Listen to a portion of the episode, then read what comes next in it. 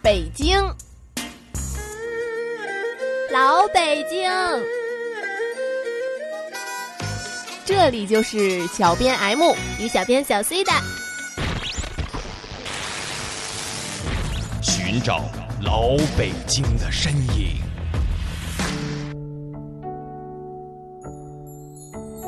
在北京有这样一个地方，若你是土生土长的北京人，在这里你能找到家族祖宅的变迁史，家中先辈的悲喜事，或是在闲聊中与小时候的街坊邻里不期而遇。若你是外府人，但深爱北京这座城，那么在这里你能了解北京人，知道北京事儿，回到历史中的老北京。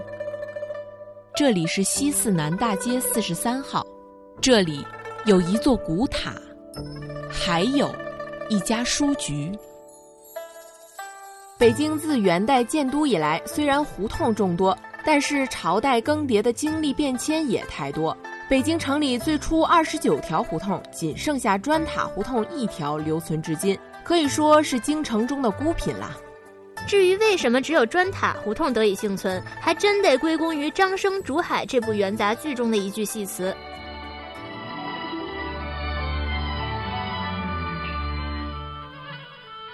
在该剧的第一折中，张生与龙女定情以后，张生的家童也来凑去，与龙女的侍女梅香调情起来。其中有一句说到：“我到哪里寻你？”侍女云。你去务那杨氏角头砖塔胡同总铺门前来寻我。由此可见，早在元代，这砖塔胡同就已经存在于都城之中。也是由于戏词可循，这条胡同演变至今，也只是少了一个儿化音而已。相传，砖塔胡同以胡同西口的一座砖塔而得名。看来，这座砖塔的历史是更为久远啊。没错。这万松老人塔可是北京旧城中仅剩的一座元代砖塔了。看名字就知道，这座塔肯定是万松老人的墓塔。不过，这万松老人又是哪一位呢？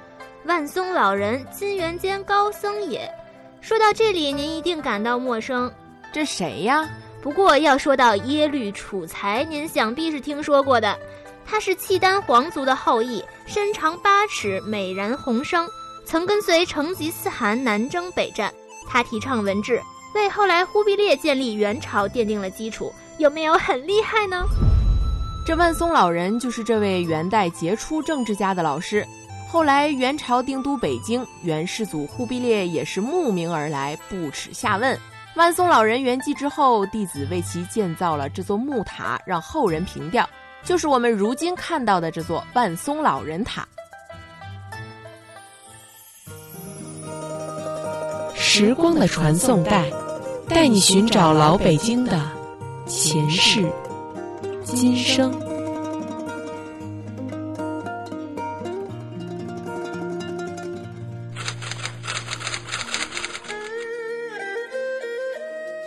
风风雨雨几百年，万松老人塔的命运也是起起伏伏。衰落时曾沦为酒肉铺子，风光时也曾有皇室成员主持修建。元代以后，这座砖塔境遇几何？据明代《帝京景物略》记载，该时期万松老人塔的情况是相当的惨淡，曾经两百年不见香灯，门庭冷落。建塔以后呢，不知何年，嗯，有人依塔造屋，外望塔穿屋而出。嗯，这个这里边呢，史间挂塔檐。史就是猪的后盾尖，史间挂塔檐，九瓮环塔器，刀针盾，就塔砖立，歌呼谩骂两百年不见香灯。这是这个万松老人塔在明代的状态，什么意思呢？这塔檐上挂着肉，挂着猪的后臀尖，这塔一圈还砌了一圈这个这个这个。酒坛子，啊，刀不坏了，刀真钝，就塔专利，这个刀磨磨磨磨刀，拿这个塔这个砖砖塔这个砖当磨刀石杠，歌呼谩骂两百年不见相灯，醉人以儿拍拍，这人喝多了以后散德行，靠这个塔醉人倚而拍拍，这是明代的时候。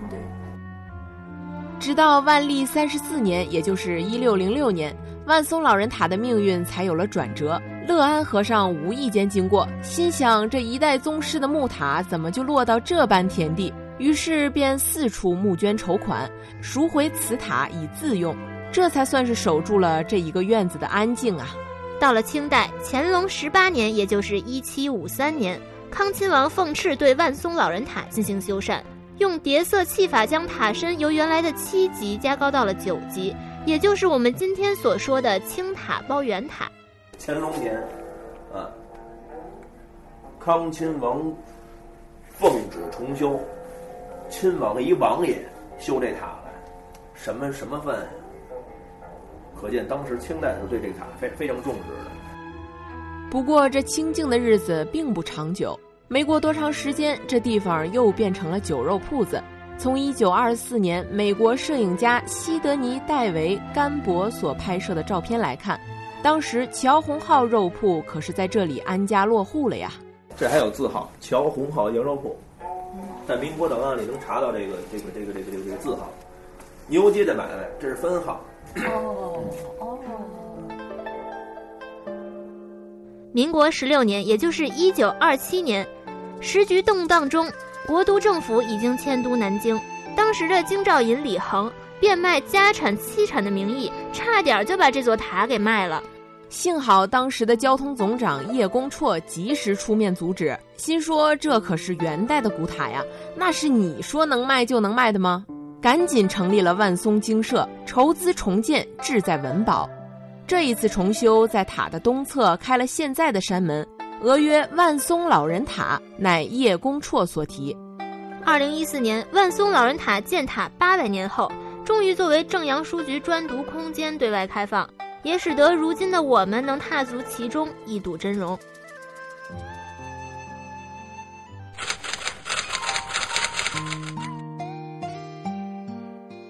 是匆匆而过，还是闲庭信步，似乎你都无法不为这样一个地方停住脚步。走进书局小院儿，大街上的喧嚣轻易的就被山门屏蔽，就连时间也慢了下来。正阳书局，这是一家专营北京地方文献的书店。最初是开在大石栏廊坊二条，后来北京市西城区文化委推行文保新政策，与正阳书局合作，将修缮腾退完毕的万松老人塔小院作为公共阅读空间，免费对公众开放。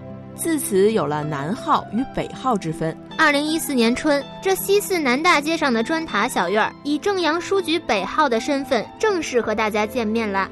穿过山门，在砖塔小院中听不到西四南大街上车水马龙的喧嚣声，时光变得柔软而绵长。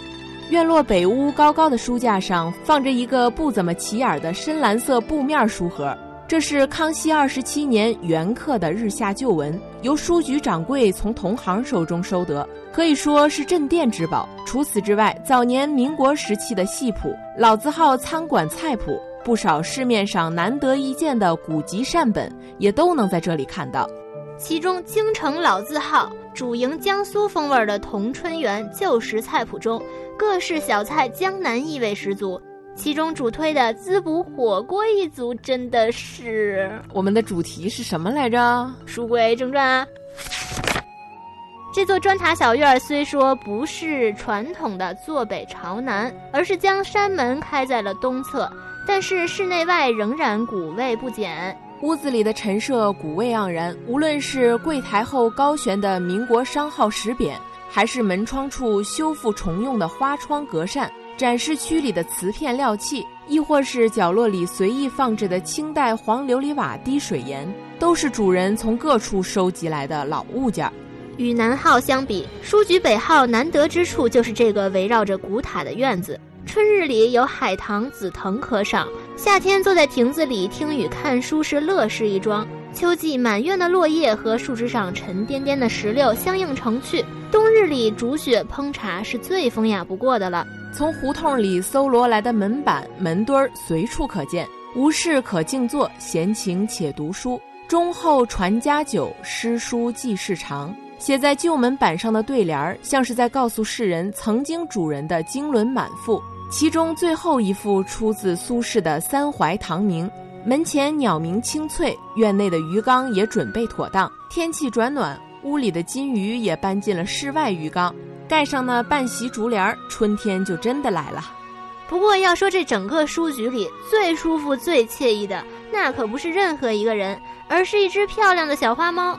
不知道是否是这里安静闲适的气氛所致，这猫总是能追着阳光的脚步，在书架旁、书桌的留声机边、院子的花盆里，也可能是在你的臂弯里，闻着书香味，不管不顾的打盹儿，从不惹人，很是讨人喜欢。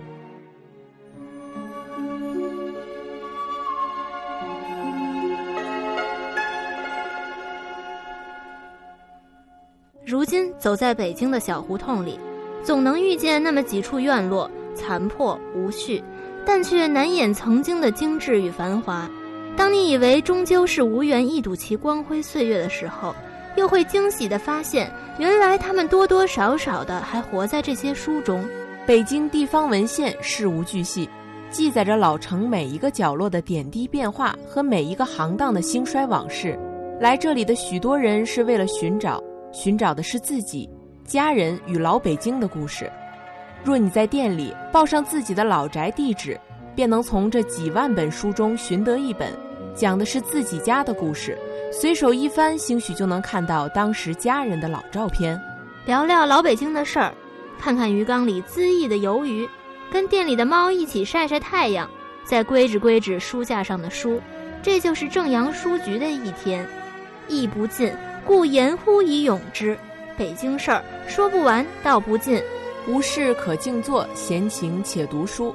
若是您也喜欢，不如就到这杨氏角头砖塔胡同总铺门前，来寻一份老北京的情怀吧。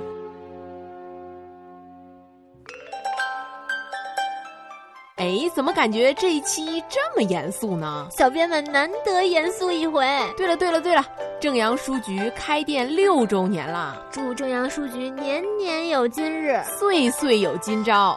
愿更多的朋友喜欢北京，关注老北京。本期节目就到这里了，欢迎您关注新浪微博“北京老北京”以及微信公众号“老北京全拼加一二三零”，寻找我们。我们下期见。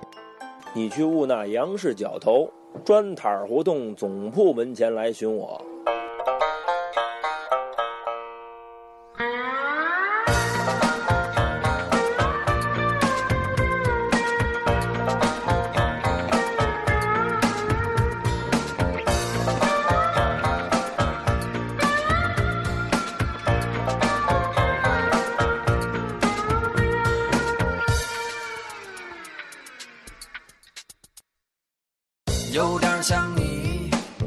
有点像我灿烂的笑容里也有脆弱包容着你包容着我就像你我心中的那条护城河我有好多故事要慢慢对你说故事中有快乐也有坎坷。北京它改变着你我的生活